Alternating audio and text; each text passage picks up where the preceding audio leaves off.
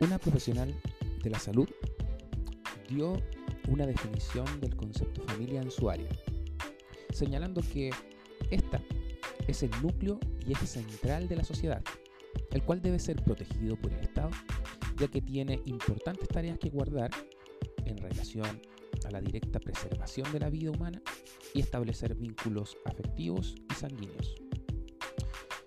Seguramente estamos totalmente de acuerdo con esta pronunciación, pero en la cosmovisión cristiana, el Padre agrega un elemento determinante a la construcción de esta misma, que hemos obviado como sociedad postmoderna.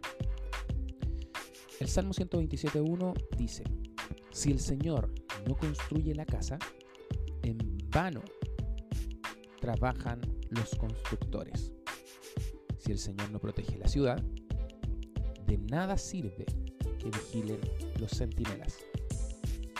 El elemento obviado en la construcción de nuestra casa en este tiempo es Dios mismo, el creador, artífice, autor de este diseño, dejado fuera del proyecto mismo. Así vivimos hoy. Y no hablo simplemente de quienes no le conocen, sino que también en nuestra misma estructura cristiana.